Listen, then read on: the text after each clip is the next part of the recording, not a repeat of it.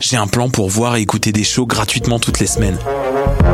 Le studio, c'est le podcast live de choc.ca. Toutes les semaines, retrouvez le meilleur de l'alternative musicale québécoise pour une session live et une entrevue. Vous pourrez suivre l'émission tous les mardis à 17h30 en vidéo direct sur le Facebook de choc.ca et en audio sur le site internet de la station. Et si vous avez manqué l'émission, pas de problème, retrouvez le studio sur nos plateformes podcast et en vidéo sur YouTube. Musique.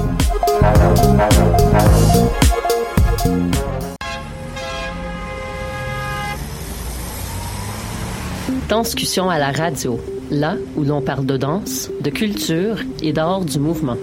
Avec les artistes, les travailleurs culturels, les spectateurs, les amoureux du spectacle. Tout le monde en parle. Tous les mardis de live sur choc.ca. Maudit que je m'endors. Je pense que j'ai besoin d'un café. Téléphone intelligent. Dis-moi où est le Tim Horton le plus proche. Fuck le Tim Horton. Quoi? Va donc au Salonger à la place au Salonger. Le café est vraiment bon, tu vas l'apprécier. C'est pas juste un jus de boîte que tu bois en attendant qu'il soit l'heure de tomber dans le jean à cochon. Situé au niveau métro du pavillon Aquin, le Salonger, c'est la place pour te sustenter.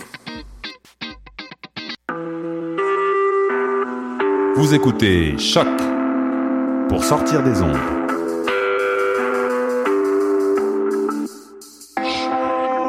Podcast, musique, découverte. Sur choc.ca. La musique au rendez-vous.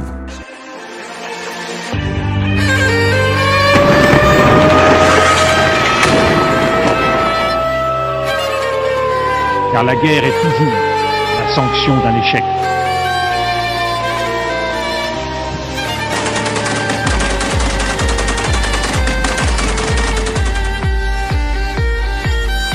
Croit en notre capacité à construire ensemble un monde méga. Bonjour chers auditeurs, vous êtes à l'écoute de Plein Feu, votre émission de vulgarisation des conflits armés dans le monde. Aujourd'hui à l'émission, on traitera d'un conflit qui dure depuis longtemps, qui connaît des hauts et des bas, qui fait la manchette des médias, souvent la manchette dans les médias internationaux. Donc euh, c'est un sujet complexe, mais qui mérite une attention particulière et que nous voulons traiter depuis la première saison de Plein Feu. Donc en fait, c'est le conflit israélo-palestinien.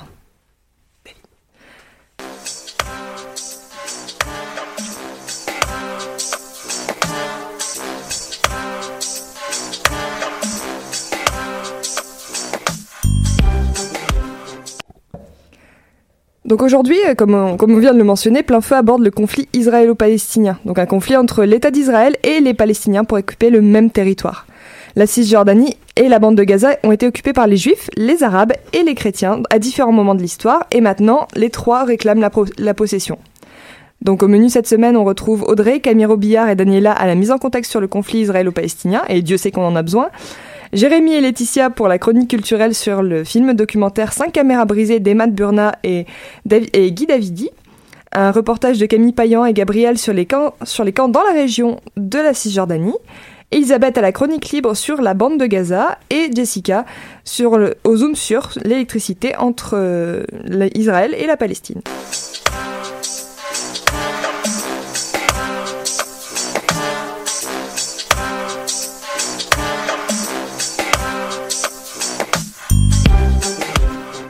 À la mise en contexte aujourd'hui, nous retrouvons un trio de collaboratrices afin de couvrir un plus grand ensemble de ce grand conflit.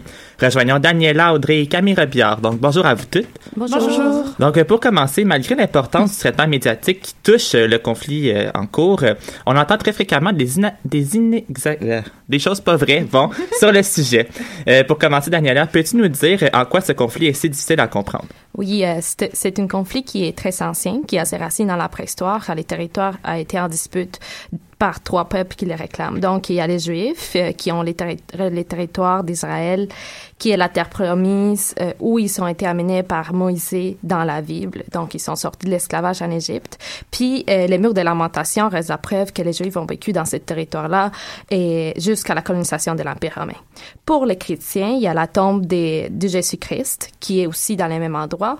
Puis pour les musulmans, il y a les prophètes Mohammed qui aurait effectué son voyage euh, nocturne, qui est comme un épisode de la tradition islamique. Donc cet épisode-là se matérialise dans la mosquée des Al-Ghazad et euh, les dômes du Rocher. Et la juxtaposition de ces, trois endroits aussi importants pour les trois religions dans les mêmes endroits fait que ce soit un facteur majeur dans, les conflits, puisque les, les, une est située vraiment à côté de l'autre. Cependant, c'est un territoire qui appartenait aux Arabes depuis 630 euh, et jusqu'à la Première Guerre mondiale, sauf dans une courte période où les croisades l'ont eu euh, pendant l'année de 1999 à peu près. Si les Juifs n'habitaient pas à la base en Palestine, même si Jérusalem a une importance dans leur religion, euh, à quand on peut retracer leur arrivée officielle dans cette région-là? Au 19e siècle, plusieurs théoriciens euh, juifs développent une projet sioniste. Euh, c'est une théorie euh, qui dit que les Juifs doivent se rassembler proche de Jérusalem et des Palestines, c'est-à-dire dans, dans, dans ce territoire-là, alors qu'en 1914, la Palestine compte entre 60 000 et 80 000 Juifs puis à peu près 600 000 Arabes. Le déplacement des Juifs commence à augmenter aussi par les persécutions antisémites qui se, qui se vivent à l'époque. Euh, ces mouvements-là, euh, sionistes, a été appuyé plus tard par les Royaumes-Unis qui viennent gagner la, Première Guerre mondiale. Ils ont du pouvoir, ils démantèlent l'Empire ottoman qui possédait ce territoire, puis ils les répartissent entre les différents empires occidentaux. Par la suite de ça, il y a la Seconde Guerre mondiale, donc les Juifs sont... Il y a une grosse persécution des Juifs, puis euh, en 1945, euh, il y a un phénomène migratoire géant, puis les, il y a 553 000 Juifs à, en Palestine, juste dans une courte période des, des 30 ans. Qu'est-ce qui explique en fait que ce territoire euh, devient officiellement l'État d'Israël? Donc, après la Seconde Guerre mondiale, les Juifs se déplacent, les Arabes se déplacent, mais en 1947, les Nations Unies votent un plan de partage entre la Palestine et les Juifs et les Arabes pour euh, pour que euh, les villes de Jérusalem, Bethléem euh, soient sur contrôle international et les, autres territoires euh, soient plus juifs et musulmans. Les juifs acceptent, mais les arabes les rejettent, mm, alors que, l'ONU n'avait pas encore euh, signé l'accord pour répartir les territoires. L'État d'Israël se proclame, s'autoproclame comme un pays officiel. Puis les, États-Unis et l'URSS, qui sont les deux, grosses potences mondiales, les reconnaissent comme comme État officiel. Suite à l'établissement d'Israël, Audrey, peux-tu nous dire quelles ont été les réactions des autres pays du monde d'une part et d'autre part, quelle est la réaction euh, dans le reste de la région? Ben, après la création de l'État d'Israël par les Juifs, les États-Unis et la Russie en ce début de guerre froide reconnaissent ce nouveau pays. Euh, mais les tensions montent et au cours de la même année, une première guerre se déclenche entre les Juifs et les Arabes. Depuis assez longtemps, les Arabes n'ont jamais reconnu l'État d'Israël. Donc, euh, ça a engendré une défaite de la coalition arabe, c'était tous les pays voisins, en 1949, ce qui a permis un nouveau partage du territoire. Israël a pu étendre ses frontières alors que les Arabes de la Palestine ont perdu la Cisjordanie et la bande de Gaza. Conséquence à cela, euh, 700 000 Palestiniens sont chassés et s'exilent dans les pays euh, arabes voisins. C'est la diaspora palestinienne. Il faut se rappeler qu'on assiste dans les années 60 à une nouvelle crise au Proche et au Moyen-Orient, euh, alors qu'au même moment, la communauté internationale est plongée dans la guerre froide entre les deux grandes puissances hégémoniques. Effectivement, David, en pleine guerre froide, les États-Unis deviennent alliés avec Israël pour des raisons d'intérêt économique notamment, et la Russie soutient les pays arabes pour des raisons idéologiques. En 1967, grâce à ces alliances, Israël a pu reconquérir des territoires pour faire face aux tensions régionales et contrer les forces arabes comme celle de Nasser en, Égypte. Cette guerre préventive dure six jours, c'est la plus rapide. Et une relation houleuse entre ces nations qui s'arrange pas euh, dans les années suivantes. Peux-tu nous expliquer, Audrey, euh, pourquoi la tension persistera entre Israël et l'Égypte dans leur relation à la fois politique et géostratégique? Ben, en 1973, Israël est attaqué, attaqué le jour de la fête juive du Kippour par l'armée l'armée euh, égyptienne contrôlée par Anwar el-Sadat qui a succédé à Nasser en 1970. La guerre du Kippour a commencé par cet euh, effet de surprise, mais Israël, Israël, préparé depuis trois ans à d'éventuelles attaques, remporte cette guerre sur quelques mois. Pourtant, il y a eu de lourdes conséquences internationales. Donc, on assiste à la première crise pétrolière. L'OPEP, qui est l'organisation des pays exportateurs de pétrole, constituée des pays arabes, coupe l'exportation du pétrole dans les pays sous Israël et multiplie par quatre le prix du pétrole. pétrole. Pour diminuer les tensions déjà importantes, Sadaté fait le premier pas pour un rapprochement avec Israël, ce qui en résulte en 1979 un accord de paix signé à Washington entre les Israéliens et les Égyptiens dans le cadre des accords de Camp David. L'Égypte reconnaît ainsi Israël, mais exclut par la suite de la, enfin, elle est exclue de la Ligue arabe et Sadaté est assassiné par les islamistes. Les, acteurs internationaux, euh, comme les États-Unis, ont un rôle important à jouer euh, lors de cette nouvelle relation. Peux-tu nous préciser la position ou le rôle que joue l'Organisation de libération de la Palestine? Bah, reconnu par les pays arabes et l'URSS après la guerre des six jours, l'OLP a su se faire une place dans la région et avec à la tête Yasser Arafat. Cette euh, organisation radicale a pu s'implanter au Liban puis en Tunisie.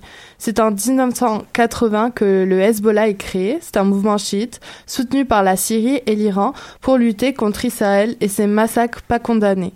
En 1987, le Hamas est créé. C'est un mouvement de résistance islamique qui veut détruire Israël mais de manière plus radicale. Cela a engendré la première intifada à Gaza. C'est un soulèvement massif de la population contre l'occupation israélienne, Il y a eu donc sur plusieurs années après euh, de nombreux affrontements violents. Maintenant, Camille, comment les affrontements, euh, dans une certaine mesure, entre Palestine et Israéliens ont pris fin? Euh, en, septembre, en septembre 1993, on a assisté à la première signature de l'accord d'Oslo. Euh, cette signature-là portait sur la reconnaissance mutuelle entre l'Israël et l'OLP, donc euh, comme on l'a dit avant, l'Organisation pour la libération de la Palestine. Et elle a eu lieu en présence du président américain Bill Clinton à Washington. Cette signature-là permettait aux Palestiniens de gérer leurs affaires de façon autonome. Donc cet événement-là a fait, a fait naître l'espoir d'une résolution prochaine du conflit qui était en place depuis des décennies entre l'État hébreu et les Palestiniens. Est-ce que justement cet accord-là a porté fruit? En 1994, l'autorité palestinienne, qui est une organisation gouvernementale élue, s'est mise, euh, a été mise sur pied afin d'administrer les habitants de la Cisjordanie et de la bande de Gaza. Le président de cette organisation, euh, Yasser Arafat, euh, a été élu deux ans plus tard, en 1996. Cependant, à ce moment-là, la Palestine n'était toujours pas indépendante et reconnue comme un, un État. Donc, pour répondre à ta question, David, conséquemment à cette absence d'indépendance et de reconnaissance, certains euh, considère que le, premier accord d'Oslo a, a, été un échec. Pardon. Donc, euh, suite à l'échec de cet accord d'Oslo, justement, euh, ça a entraîné euh, une nouvelle vague de violence comme nous l'avions vu. C'est peu dire, je crois. en 2000, les, négociations piétinent entre les Israéliens et les Palestiniens. suite à la visite d'Ariel Sharon, qui était alors le chef de l'opposition, sur l'esplanade des mosquées, un lieu saint à la fois pour les Juifs et les musulmans, la deuxième intifada éclate. cet événement-là déclenche plusieurs vagues de violence. Malgré les tentatives de négociation qui ont lieu un peu partout, Il y a énormément de tensions entre les deux groupes et le bilan de ce deuxième antifada s'élève à plus de 4000 morts en 2004.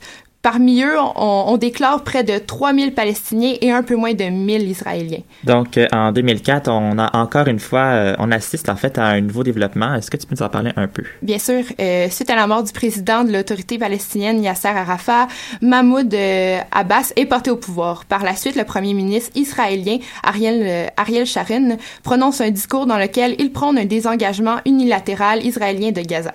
cet engagement a donné lieu à un retrait complet des des colons israéliens des terres de la bande de Gaza et également un retrait semblable, mais limité, euh, des parties du nord de la Cisjordanie. Cependant, on s'est vite rendu compte que cet engagement avait pour but de renforcer la présence des colons en Cisjordanie. Ensuite, en 2006, les élections euh, législatives de la bande de Gaza sont remportées par le groupe islamique, le Hamas. Il affrontait le parti modéré, le Fatah, qui a perdu puisqu'il était reconnu pour ayant été corrompu avant la mort d'Arafat. Les militants du Hamas n'ont pas attendu longtemps pour montrer qui était le chef. En 2007, ils ont chassé euh, les forces du Fatah pour devenir la seule force à occuper le territoire, euh, le territoire palestinien. Par la suite, encore une fois, plusieurs vagues de, de violence qui ont fait plusieurs dégâts. Après les événements que tu viens de mentionner, euh, Camille, est-ce que tu vois qu'il est possible d'avoir une période de, répit? Euh, il y en a eu une, mais de très courte durée. En avril 2014, le Hamas et l'OLP ils ont annoncé une formation euh, d'un gouvernement d'union, sauf qu'on s'est vite rapidement, on s'est vite rendu compte que c'était un échec. Et comment a, pris fin cette opération-là? À la fin de l'été 2014, ben, il y a eu un accord de cesser le feu permanent entre l'Égypte et, et le Hamas. Euh, entre l'Égypte, le Hamas et l'Israël. Puis euh, comment je pourrais dire ça, plusieurs personnes ont, ont été heureux de, de cet accord-là. Et en conclusion, euh, rapidement, Camille, c'est quoi la situation actuelle euh, au pays là-bas? le conflit est toujours pas terminé, aucune solution a été trouvée, puis les deux groupes continuent fréquemment à s'attaquer. Merci beaucoup les filles. Merci à toi David.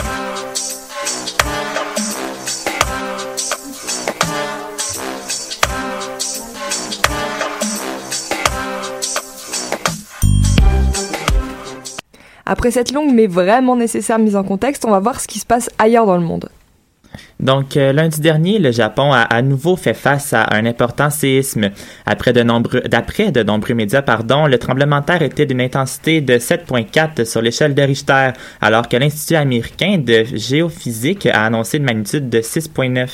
L'épicentre de celui-ci se trouve à proximité de la ville de Fukushima, dans le nord-est du pays. Une alerte au tsunami a été lancée sur les côtes. Il est important de rappeler que la région affectée ce lundi est la même qu'en mars 2011, alors que le Japon a connu un séisme dévastateur de magnitude 9, causant un, tsunami meurtrier avec des vagues de 15 mètres de hauteur. La centrale nucléaire Fukushima Daiichi avait été lourdement endommagée. Celle-ci ne fut toutefois pas gravement affectée avec ce nouveau séisme. Il y a quelques émissions, nous vous informions qu'un accord de paix entre le gouvernement colombien et les forces armées révolutionnaires colombiennes, donc les FARC, avait été refusé par un référendum euh, où le peuple était appelé à, voter sur cette question. Euh, le cessez-le-feu qui avait été instauré à ce moment-là dure toujours, mais il devient de plus en plus fragile. De ce fait, un accord de paix renégocié doit être signé à Bogota, la capitale, aujourd'hui même, et il sera ratifié par le Parlement, cette fois-ci, composé de représentants du peuple et non pas par le référendum. Euh, si l'actuel président Juan Manuel Santos euh, estime qu'il n'y a pas de temps à perdre, c'est pas le cas de l'opposition menée notamment par l'ancien président Alvaro Uribe. Celui-ci dénonce un passage en force de l'accord de paix et souhaite donc retarder le passage de ce dernier. Un, sujet largement abordé à l'émission, la série se retrouve encore une fois dans les manchettes des médias internationaux. En début de semaine, le chef des opérations humanitaires de l'ONU, Stephen O'Brien, a déclaré devant le Conseil de sécurité que le nombre de civils syriens assiégés a doublé dans la dernière année pour atteindre plus d'un million de personnes. Ceux-ci sont pris entre les forces fidèles au président Bachar al-Assad, le groupe terroriste armé euh, de l'État islamique et d'autres groupes armés aussi. Il faut préciser que depuis le début du conflit, il y a cinq ans, le Conseil de sécurité est divisé sur le conflit syrien. La Russie a opposé son veto à plusieurs reprises contre des poursuites contre Bachar al-Assad, parfois avec le soutien de la Chine. Quelque chose d'un peu plus rare maintenant, le, le, Maroc a officiellement quitté un sommet euh, international, donc le, sommet, le quatrième sommet afro-arabe, qui se déroule présentement à Malabo, en Guinée équatoriale, à cause de la présence du Front Polisario. En fait, le Front Polisario, c'est un groupe armé défenseur de l'indépendance de la région du Sahara occidental. Le Maroc refuse catégoriquement cette indépendance et estime que le Sahara occidental est sur son territoire, donc il n'a pas à avoir d'indépendance. Euh, donc décidé, ils ont donc décidé de partir de ce sommet pour protester, je cite, contre la présence de l'emblème d'une identité fantoche dans les salles de réunion.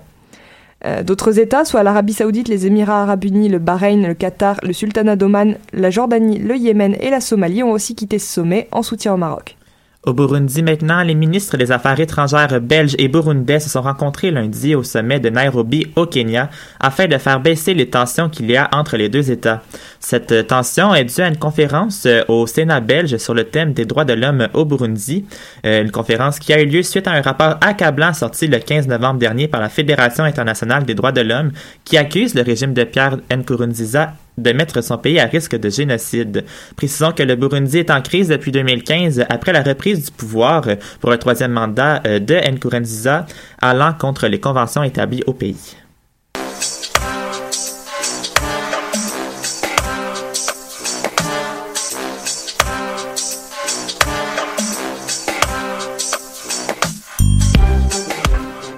Donc cette semaine, pour la chronique culturelle, on reçoit Laetitia et Jérémy qui vont nous parler d'un documentaire qui s'appelle 5 caméras brisées, qui est sorti en 2013.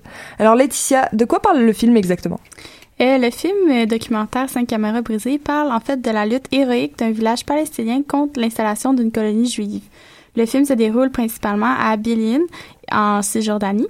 Emma Burna, qui est le personnage principal et l'un des deux réalisateurs, est un fermier palestinien qui décide de documenter en filmant pendant cinq ans l'opposition des gens de son village face à la construction du mur de séparation, lequel empiète euh, beaucoup sur leurs terres au bénéfice des Israéliens.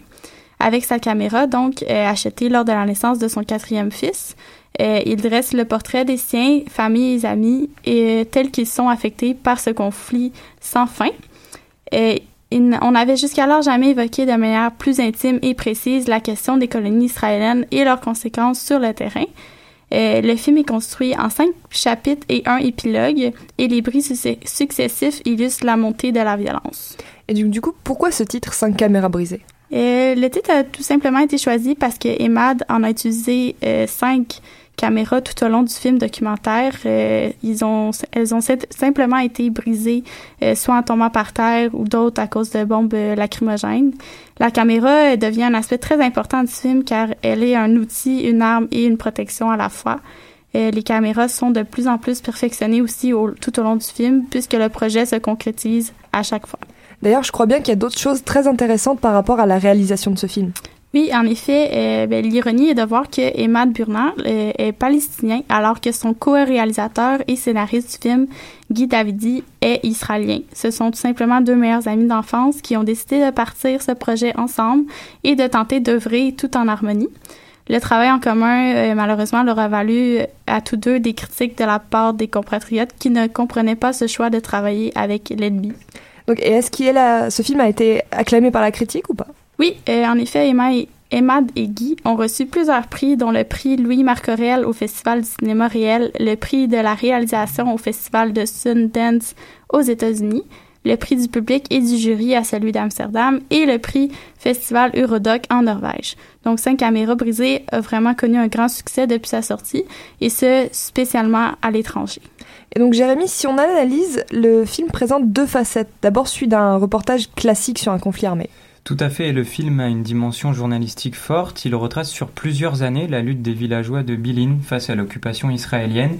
Caméra après caméra, Emad Burnett montre les violences physiques que l'on retrouve dans chaque guerre, les tirs de l'armée israélienne, les arrestations, les blessés et bien évidemment les morts.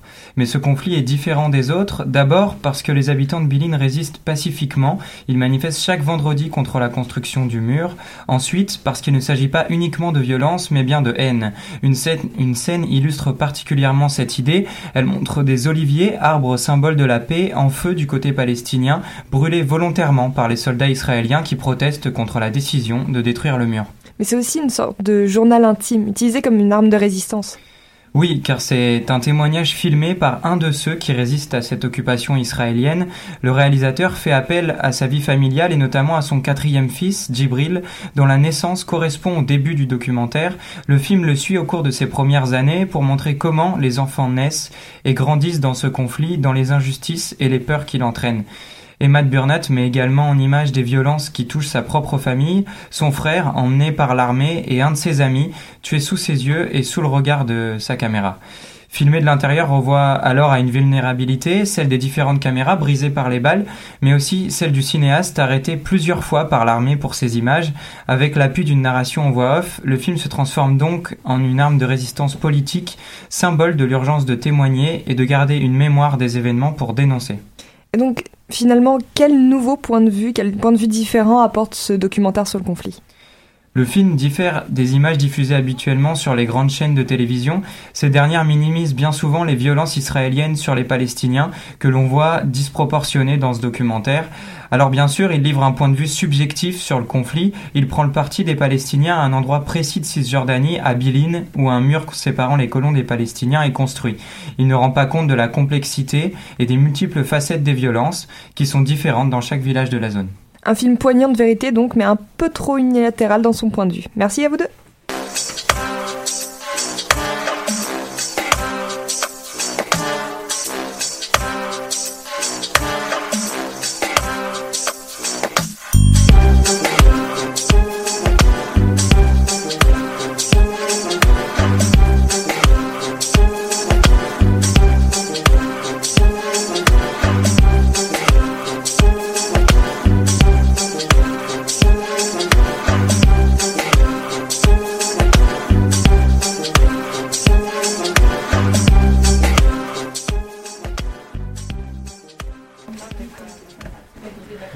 Aujourd'hui, Gabriel et Camille euh, vont nous parler de la région de la Cisjordanie, mais surtout des camps de réfugiés qui s'y trouvent, euh, car ceux-ci font partie intégrante du conflit en Israël. Donc, euh, d'abord, Gabriel, peux-tu nous parler de la Cisjordanie. Comment ces camps de réfugiés peuvent-ils jouer un rôle dans un conflit aussi important? Certainement, David. Donc, il faut comprendre que la Cisjordanie représente la majeure partie des territoires palestiniens et se trouve à l'est d'Israël et à l'ouest de la euh, Jordanie.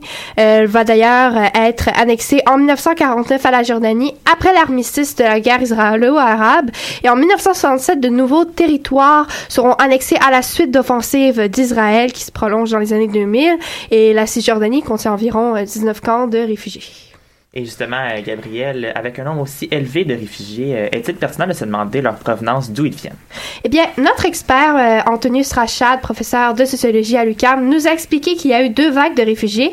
La première durant la guerre de 1948 et la deuxième lors de l'offensive de 1967. Au début, les réfugiés pensaient que tout ça était temporaire et même qu'après la guerre en 1949, la résolution 194 est signée à l'ONU et stipulait que les Palestiniens ont le droit de retourner dans leur pays.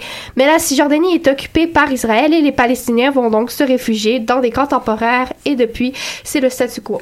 Et les tensions euh, vont continuer, euh, n'est-ce pas, Gabriel? Oui, exactement. De 1994 à 2005, l'armée se désengage dans certaines régions de la Cisjordanie à la suite de l'accord de Slo, euh, qui est signé par Arafat, l'ancien dirigeant de l'autorité palestinienne. Or, celui-ci va mourir en 2004 et en 2005, c'est, euh, en 2005 pardon, c'est donc les élections sous un fond de tension politique. Abbas est alors à la tête de l'autorité palestinienne et il est plus modéré qu'Arafat et ça frustre les réfugiés palestiniens qui veulent plus de droits. Vers les années 2010, on a beaucoup de violence, surtout en Cisjordanie, à la fois entre le Hamas, qui est fondé par les frères musulmans, et le Fatah, le parti de Mahmoud Abbas, et entre Palestiniens et Israéliens. Et cette violence se répercute dans les camps. Euh, les réfugiés palestiniens vont se révolter contre la police israélienne, mais aussi contre Abbas. Pourquoi? Eh bien, ce qu'il faut savoir, c'est que Abbas, selon notre gouvernement, fait beaucoup de compromis envers Israël. Selon lui, les appuis monétaires qu'Abbas reçoit expliquent en partie pourquoi euh, il est plus modéré, car Israël et les États-Unis et le Canada font des marchés économiques avec lui. Les Palestiniens se sentent délaissés par Abbas. C'est aussi euh, pour protester plus récemment contre les colonies illégales établies par Israël depuis 1994, qui sont majoritairement à Jérusalem-Est. Il y a plusieurs tensions. Certains colons vont parfois voler des biens des réfugiés. Les réfugiés essaient de répliquer en protestant. Et c'est un cercle vicieux. D'ailleurs, les colonies sont dénoncées par l'ONU. Et maintenant, Camille, quelle est la situation réelle euh, des réfugiés syri- euh, cisjordaniens? Pardon? Euh, Présentement, près de 800 000 Palestiniens sont réfugiés dans cette région, selon l'Office de secours et de travaux des Nations Unies pour les réfugiés de Palestine dans le Proche-Orient. Ceux-ci n'ont pas de problème humanitaire à proprement parler. Ils sont capables de manger sommairement et ne meurent pas par milliers. Or, leur problème politique est loin d'être réglé. Et en quoi consiste euh, ce problème de nature politique? Il n'y a aucun pays occidental qui est prêt à prendre d'initiative pour régler leurs problèmes de territoire. Ils prennent plusieurs autres solutions comme donner une éducation, les accepter comme immigrants dans divers pays de l'OTAN ou encore le trouver de nouvelles terres pour survivre. Or, personne n'ose mettre en œuvre la solution légale préconisée par l'ONU qui est de laisser les territoires palestiniens à ceux qui les occupent. Et plus près de chez nous maintenant, euh, peux-tu nous dire quelle est la position du Canada dans la situation des réfugiés euh, cisjordaniens? Et traditionnellement, le Canada a toujours été très pro-israélien. Le, pro- le pays a souvent échangé avec le pays, notamment dans le commerce, les investissements, les sciences et technologies, ainsi que dans l'innovation. Or, même si le Canada ne porte pas dans son cœur la Palestine, il ne peut tout simplement pas euh, discréditer ce que les autorités internationales ont dit sur la situation. Écoutons Rachad Antonius à ce sujet. Le Canada et les États-Unis, ils ont beau être sympathiques à Israël, ils peuvent pas aller ouvertement contre le droit international. Ils peuvent pas dire à Israël, vous avez le droit d'annexer le territoire. Ils peuvent pas parce que ça irait contre le, droit. Mais qu'est-ce qu'ils disent alors? Ils disent bon, on va essayer de s'entendre avec les Palestiniens, donc les forcer à eux-mêmes abandonner leur territoire. Si les Palestiniens signent, disant on vous laisse le territoire, là ça devient légal. Quel genre de futur euh, est réservé à ces réfugiés? Euh, avec la guerre en Syrie, l'État islamique et tous les autres conflits au Moyen-Orient, le conflit israélo-palestinien n'attire plus autant la communauté internationale qu'auparavant. Les chances d'avoir quelques avancées que ce soit dans le cas des réfugiés cisjordaniens est donc plutôt mince. Monsieur Antonius voit un futur assez pessimiste pour euh, ces euh, réfugiés. Mais il y a des gens qui disent, écoutez, la- le contrôle israélien en ces zones est tellement rendu tellement profond que ce serait jamais plus possible qu'Israël se recule et qu'on ait deux États. Donc le futur, ça va être un seul État pour Israéliens et Palestiniens. Et donc ils disent, on doit faire la lutte pour avoir nos droits comme citoyens de cet État unique qui va être un État binaire. Et c'est avec ça que l'on conclut le reportage sur la situation des camps de réfugiés. Merci à vous. Merci David.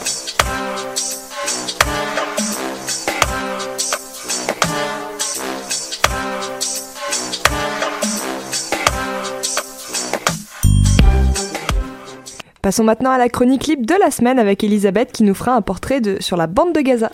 En effet, Shannon, donc on en a entendu parler beaucoup un peu partout dans les médias, ce territoire palestinien-là qui était le centre de plusieurs combats.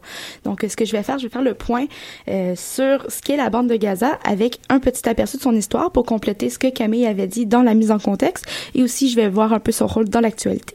Mais alors du coup, qu'est-ce que c'est la bande de Gaza? C'est une bande de terre, tout simplement, qui est pas moins d'une longueur de 41 km. Et cette bande-là longe la côte orientale de la Méditerranée.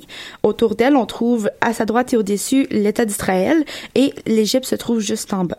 Donc, qu'est-ce que c'est son implication dans le conflit israélo-palestinien? Eh bien, pour ça, il faut remonter dans l'histoire. Euh, avant d'être le centre d'affrontements violents comme on voit aujourd'hui, la bande de Gaza était euh, une terre de désert qui était liée à l'autorité palestinienne euh, suite à la chute de l'Empire ottoman. Euh, donc là, on fait un grand saut dans le temps. On se retrouve en 1948, après la première guerre israélo-arabe, où des dizaines de milliers de réfugiés vont gagner la bande de Gaza. Ce territoire-là va donc être occupé principalement pendant tout ce temps-là par des Palestiniens et il sera aussi sous l'autorité palestinienne principalement. Donc ils détiennent ce contrôle, notamment grâce à l'accord d'Oslo signé en 93. Exactement. En 2007, maintenant, un autre saut dans le temps, le Hamas va prendre le contrôle de la bande de Gaza de force, comme un peu Camille racontait tantôt. Donc ça, ça va faire suite euh, au conflit de partis qui opposaient le Fatah et le Hamas euh, dans le régime palestinien.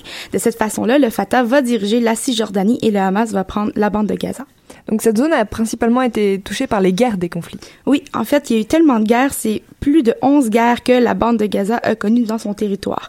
J'en ai nommé quelques-unes, histoire de nous situer un peu. Donc, il y a eu la guerre de dépendance d'Israël, la guerre des six jours, la guerre du Kippour, la guerre du Liban, la première et seconde intifada, les conflits israélo-libanais, la première guerre de Gaza, l'opération de novembre 2012 et une autre guerre de Gaza qui a lieu en 2014.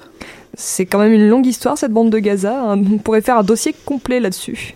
Mais euh, plus près de l'actualité, qu'est-ce qui s'est passé dans la dernière guerre de Gaza en, 4 en 2014 En fait, en juillet et août 2014 de cette année-là, le Hamas a tiré euh, des tirs de roquettes au hasard dans le territoire israélien. Donc là, ça va s'en suivre de raids, de bombardements aériens et des combats terrestres. En réponse à ces tirs-là, l'État d'Israël va déclencher des opérations aériennes qui vont détruire des infrastructures, des tunnels et d'autres monuments. Donc euh, pourquoi est-ce que les militaires de la bande de Gaza ont mené ces tirs? Eh bien, la bande de Gaza est isolée du territoire israélien depuis 2007. Euh, on appelle ça la bordure protectrice, qui est une frontière assez marquée. Euh, dans le fond, elle a été mise en place par Israël pour bloquer les échanges entre les deux territoires. Euh, dans le fond, c'est ce que c'est ça que le Hamas tente de lever en faisant ces bombardements. Euh, donc, ils vont considérer les attaques comme une résistance à Israël dans le contexte du conflit israélo-palestinien. Il va y avoir des combats qui vont se faire principalement dans la ville de Gaza, qui va être au centre des confrontations. D'où le nom de territoire pa- palestinien. Oui, mais c'est pas la seule cause. C'est aussi euh, une cause économique et politique. Euh, la population retenue prisonnière due au confinement et la pauvreté s'accroît. Euh, la région est isolée. Les échanges commerciaux sont bloqués de et vers la bande de Gaza, ce qui va pas faciliter la vie des civils là-bas. Très intéressant. Merci Elisabeth.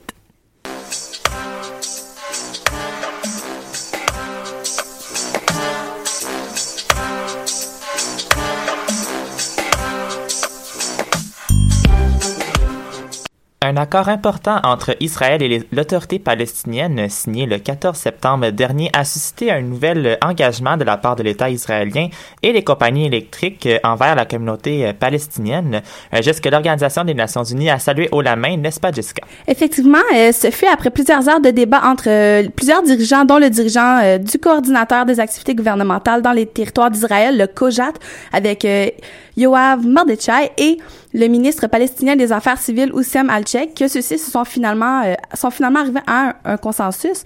Le coordonnateur spécial pour le processus du Moyen-Orient de l'ONU, euh, Nicolas Mladelov, a d'ailleurs exprimé son enthousiasme quant à la, signature de l'accord. Il a félicité aussi les deux parties pour leur effort et les a encouragés à poursuivre euh, sur ce chemin positif. Ces mesures en tant que telles qui font écho justement aux intentions de l'accord d'Oslo sont essentielles pour la viabilité du futur État palestinien selon lui. À quoi compte justement servir cet accord conclu? Euh, Celui-ci permettra, euh, premièrement, à l'autorité palestinienne de prendre la responsabilité des lignes électriques qui fournissent de l'électricité aux villes palestiniennes de Cisjordanie, à résoudre le problème de dette euh, d'électricité des Palestiniens, puis à réformer et développer le secteur de l'énergie et de l'électricité. Toutefois, Jessica, euh, cet accord fut signé le 14 euh, septembre euh, dernier pour résoudre les problèmes de dette. Le problème actuel est donc présent depuis un bon moment déjà. Effectivement, un premier accord dit provisoire avait été signé justement en avril sur le sujet. Le problème de dette des Palestiniens n'est donc pas nouveau. C'est une crise qui dure depuis dix ans déjà, où la dette palestinienne depuis dix ans a est évaluée à presque 2 milliards de shekels, qui est la monnaie locale, c'est qui est l'équivalent de 695 millions de dollars canadiens à la corporation électrique israélienne. Euh, ils ont eu de la difficulté à payer leurs factures, si on peut dire comme ça, alors. Euh, exactement. Donc, euh, dans l'accord de septembre, l'autorité palestinienne, pour être raisonnable, s'engage à rembourser 500 millions de shekels. Euh, sinon, le tout euh, qui pourrait être versé, en fait, qui sera versé en 48 versements, puis le reste de la dette, euh, on suppose que c'est les intérêts amassés euh, au fil des années, euh, sera effacé, ce qui va permettre aussi à l'autorité palestinienne de pouvoir rembourser adéquatement le gouvernement et les compagnies électriques israéliennes. Il y a une commission aussi israélo-palestinienne qui, qui a d'ailleurs été formée pour superviser le transfert de responsabilité des lignes électriques qui fournissent l'électricité aux villes palestiniennes de Cisjordanie. Concrètement, quels sont les impacts de cet accord-là, justement, sur les Palestiniens? Il y a plusieurs impacts, en fait, à prendre en considération. On parle ici d'une étape euh, importante qui est en cours avec les recommandations qui appellent euh, les deux parties, en fait, à prendre des mesures pour euh, renforcer les, les institutions palestiniennes et à développer une économie durable conformément à, je cite, la transition vers une plus grande autorité civile palestinienne telle que prévue par les accords antérieurs. Euh, mais les impacts les plus importants seraient surtout dans les conditions de vie des citoyens qui seraient de- améliorées dans ce cas-ci et euh, en plus de permettre à la Cisjordanie de relancer son économie, euh, offrant ici une plus grande, euh, une, enfin une importante augmentation des revenus pour euh, les citoyens. Bref, le transfert, euh, le transfert pardon des responsabilités aux Palestiniens permettra un contrôle euh, complet des besoins des Palestiniens, comme l'a mentionné euh, le ministre palestinien dans un communiqué en septembre. Donc, un autre sujet qui reste à suivre dans l'actualité internationale. Merci beaucoup, Jessica, pour ton nouveau sommissure.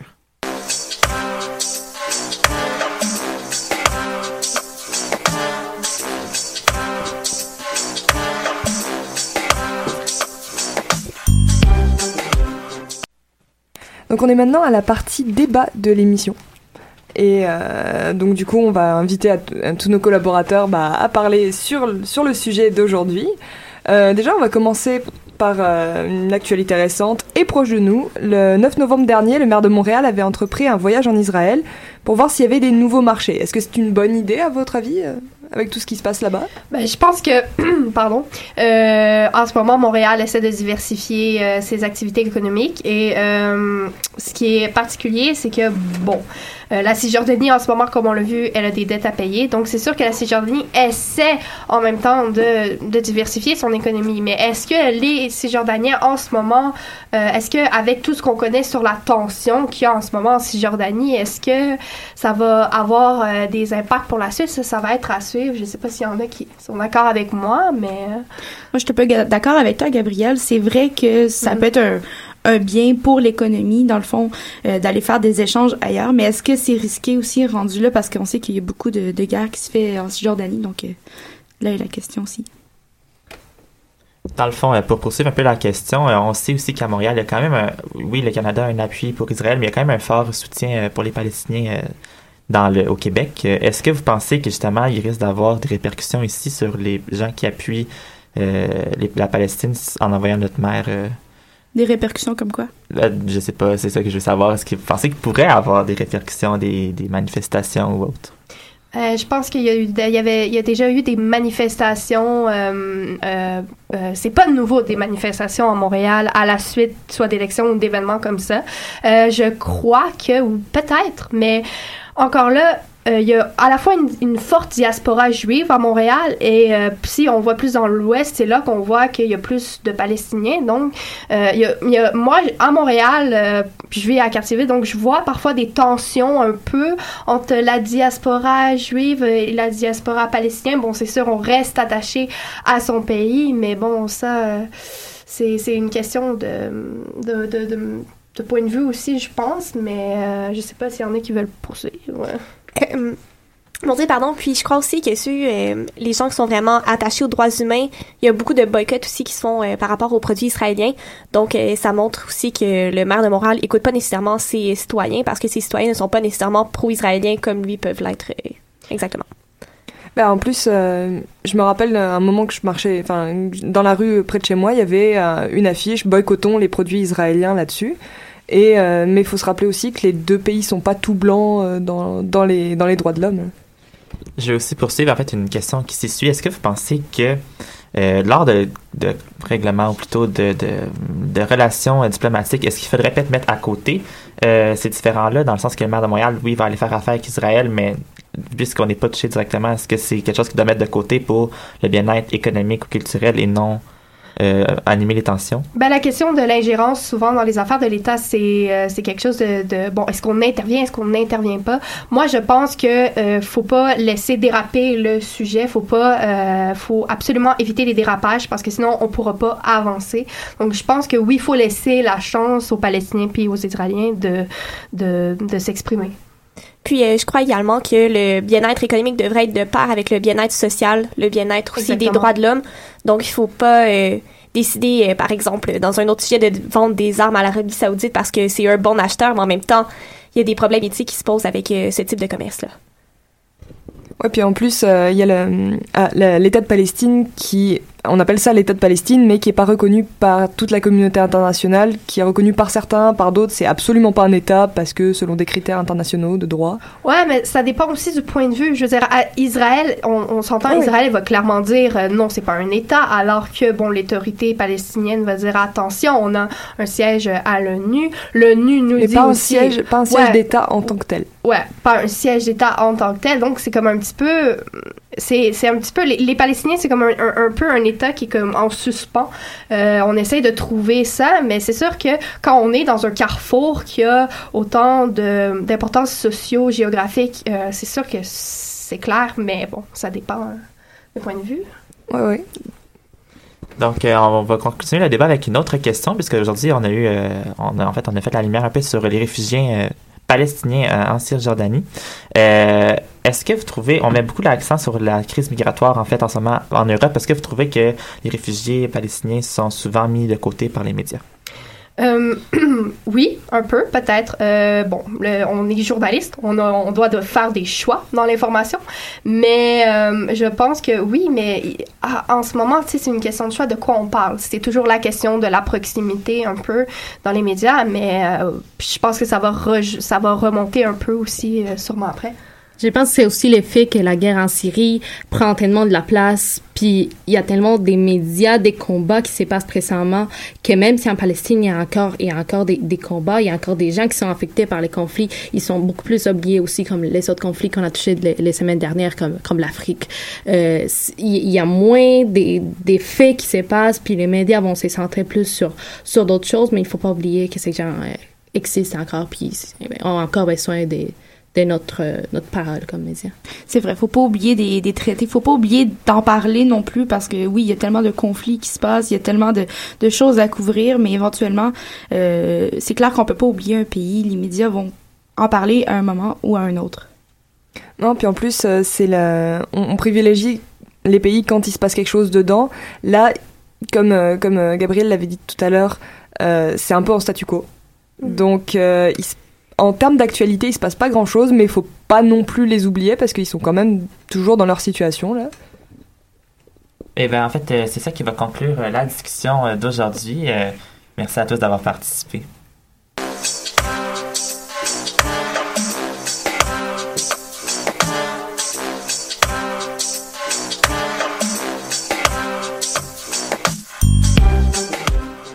Donc, c'est avec ça qu'on conclut notre émission euh, d'aujourd'hui.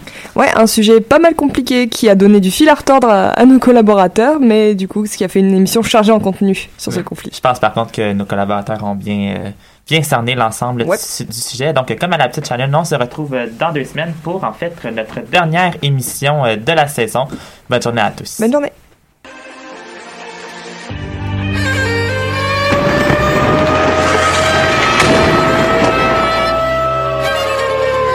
car la guerre est toujours la sanction d'un échec.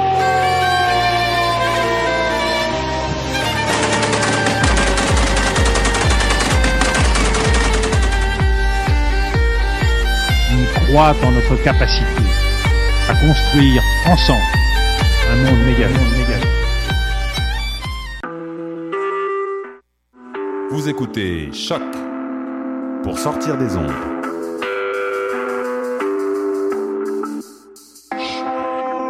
Podcast, musique, découverte. Sur choc.ca. La musique au rendez-vous.